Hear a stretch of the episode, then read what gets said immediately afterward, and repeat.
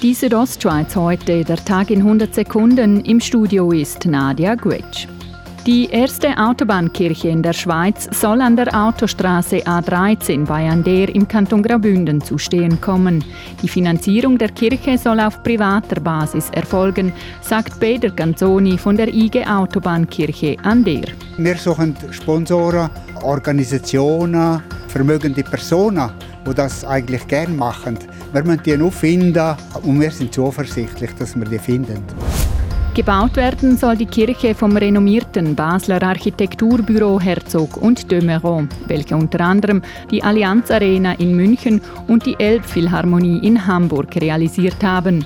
Die Autobahnkirche wäre auch für Architekt Jacques Herzog eine Premiere.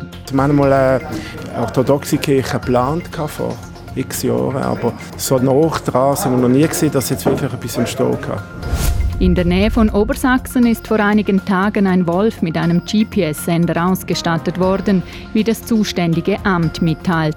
Die Informationen sollen Aufschluss über die Bewegung des Wolfrudels geben, sagt Adrian Arquint vom Amt. Wo haltet sich der Wolf auf? Wo ist er den Tag durch? Äh, wie lange macht er auch Pause? Wie lange kriegen wir gar nichts mit davon? In den letzten Wochen waren bei Obersachsen immer wieder Wölfe in Siedlungsnähe und bei Bauernhöfen gesichtet worden. Die Stimmberechtigten von Kloster Serneus sollen darüber abstimmen, ob der Name der Gemeinde geändert werden soll. Von Klosters Serneus auf Klosters.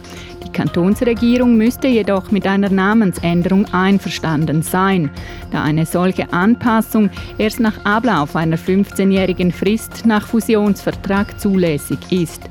In Kloster Serneus sind seit der Fusion erst vier Jahre vergangen.